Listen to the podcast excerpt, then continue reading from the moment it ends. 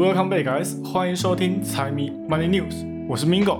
今天是二零二四年的一月二十一号。那今天呢，来讲讲整体的大盘走势。因为我这礼拜三的时候严重的错误预估，接下来的大盘走势会持续的往下走，或者是震荡，所以呢，也可能导致了很多人在听了节目之后，做出了一些错误的决定。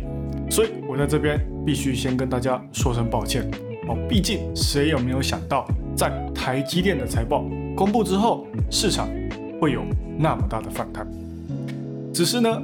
这集除了要来吹捧一下台湾的镇国之宝之外，还是要来说一下，在大盘冲破四千八之后要来面临的一个风险。接着，我们再来讲一下国外局势比较激烈的红海危机，到底他们的冲突会不会对经济造成威胁？美国又会不会因为这样而延迟他们的降息时间呢？最后的话来讲一下，前阵子还闹出内部矛盾的 OpenAI，他们最近在自家的产品上面又做出了巨大突破，同时也因为 Meta 最近也加大了对于 AGI，也就是通用人工智慧的研发，所以他们的大力投入也帮英伟达赚了很多订单。那根据 Meta 的说法，接下来他们会拥有。将近三十四万张的 H 一百，跟将近六十万张的 GPU 晶片，那也因为他们的说法，感受得出来，现在 AI 的市场竞争是非常的激烈。那像是现在 OpenAI 的重大发展，很有可能就会让 AI 走得更快，走得更远。好，那我们就废话不多说，直接开始今天的节目。首先就一样，先来说一下最新的大盘走势，以及这一次突破四千八之后要面临的风险是什么。这个礼拜五放量上行之后，正式冲破历史前高，可能接下来市场的情绪就会渐渐的朝向 formal 的方向来走。那有关期权市场的变化也会成为另外一个冲击。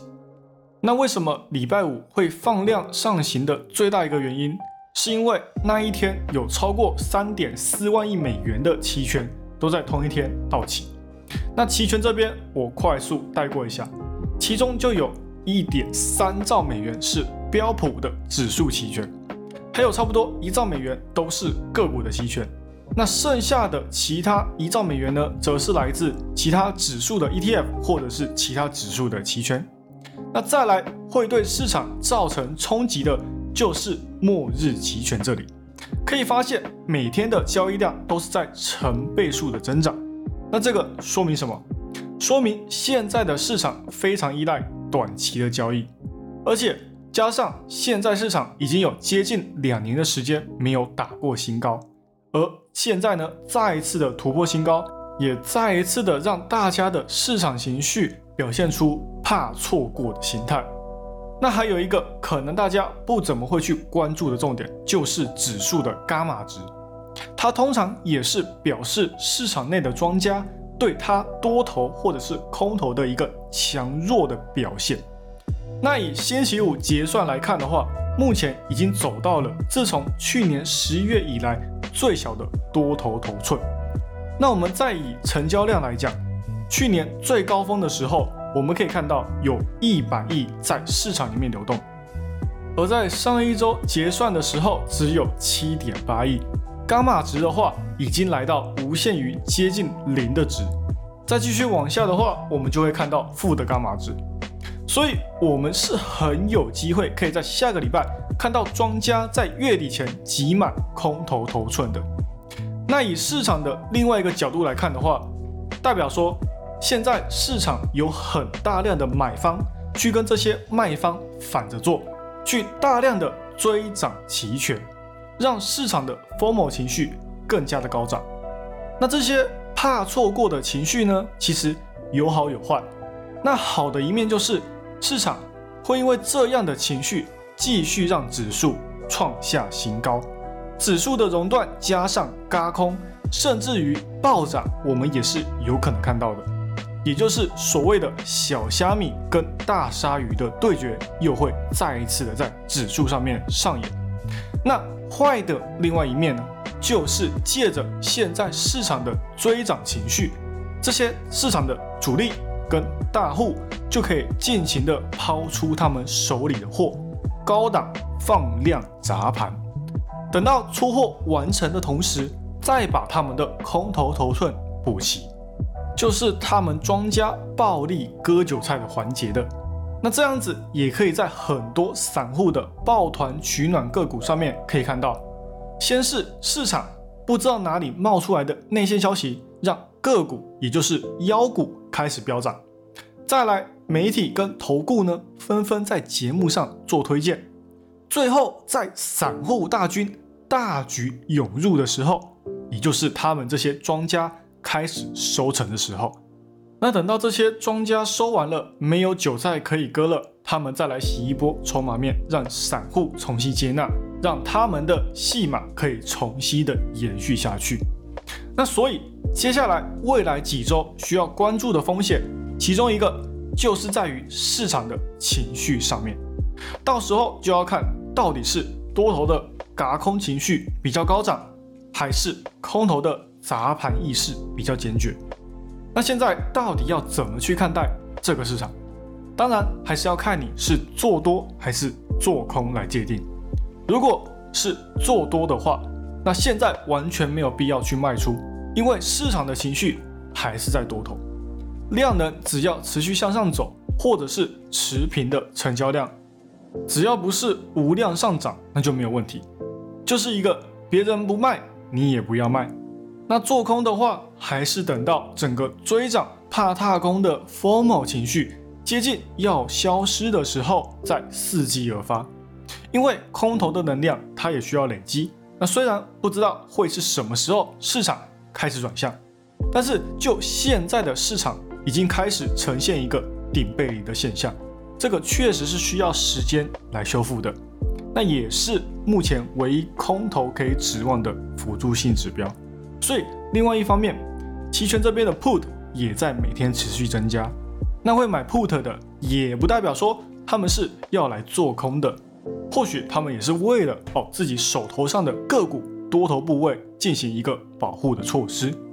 所以，我们也很难确定到底 put 的增加是为了做空而做空，还是为了保护而做空。那说了那么多，简单来说哦，就是现在还是多头当道。哦，大家还是以多头谨慎做多为主。那接下来呢，就轮到我们的台积电了。台积电在发布了强劲的财报数据之后，整个半导体板块大涨，费半指数也因为这样子而一口气跳涨了超过百分之三。所以今天的主角都交给我们的台积电。这次台积电的四季度财报也给大家简单的过一下。那想要知道更详细的，可以去财迷的 Instagram 或者是 Facebook 上面进行浏览。那这次的在盈利上面呢，虽然说利润是同比下降了百分之十九，但是在环比上面却是增长了百分之十三，超出市场的预期。营收六千两百五十五。同样也是超出市场预期的六千一百八十三，那其中最亮眼的就要属于现在客户除了两纳米之外最喜欢的 N 三三纳米晶片了。整个季度的晶片收入就占了百分之十五。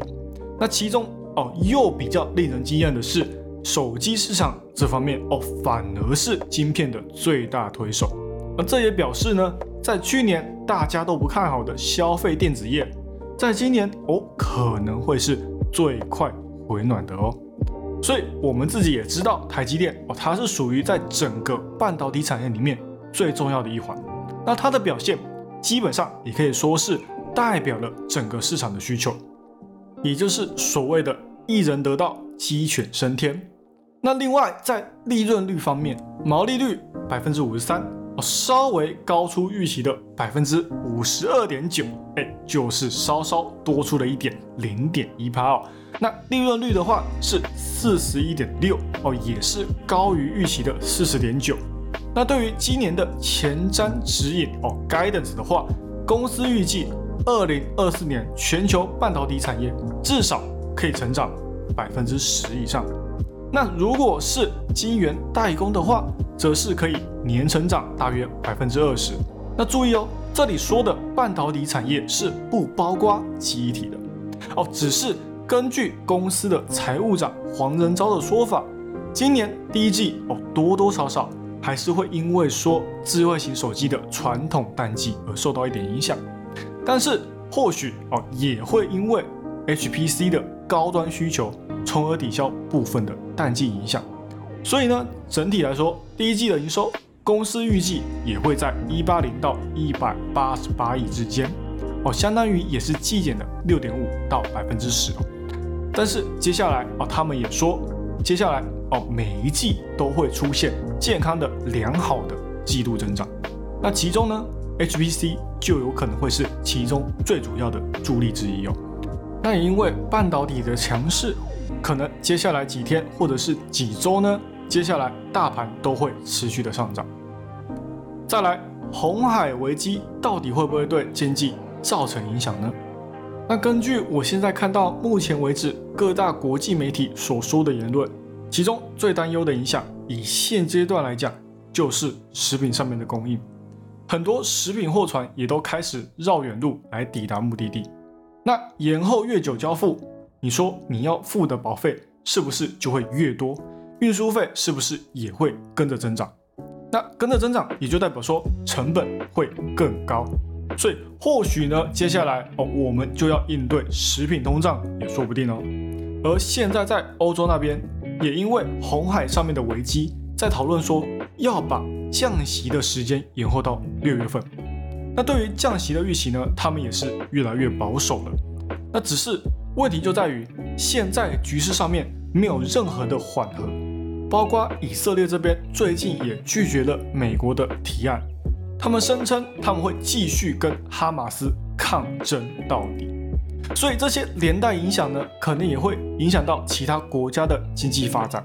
那从经济层面上，如果以当前的情况持续下去的话，欧洲。是最先被影响的，再来间接影响的才会是美国。那虽然说美国的影响可能有限，但是也有可能会因此而削弱通胀下滑的速度。所以其中哦，食品引发而来的通胀重新上涨哦，也要继续来关注一下。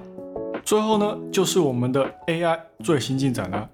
作为 OpenAI 的 CEO Altman 在访谈里面也表示说，他们现在已经在全力开发最新版的 GPT 五。那根据他们最新的说法，是这款最新的大模型将会把之前可能我们所使用的聊天机器人会遇到的问题全部给解决掉，包括胡言乱语或者是胡乱修改，以及最重要的图片代码都能够一并解决。那当然，同时。这也是大家目前最担心的，就是 AI 是否会真正代替我们的工作以及生活。只是以他们的说法，目前的 AI 模型还不太可能会达到去取代工作的能力，至少在未来的五年到十年内，直到 AI 开始展现超高速发展的时候，才会渐渐的影响很多事物。所以呢，呃，以整体来说，目前来讲还不用太担心 AI 的发展会影响到我们的生活。好了，以上就是今天的财经大小事。财迷 Money News 配阅览国际财经，让你不再对财经感到陌生，让财经与你没有距离。喜欢我节目的朋友们，帮我多多推荐给你的亲朋好友。记得 Follow a share，一定要按下去。还有，不要忘了财迷也有 Instagram 跟 Facebook 哦，请大家多多帮财迷帮丢几嘞。那就这样喽，我是 Mingo，我们下期再见，拜拜。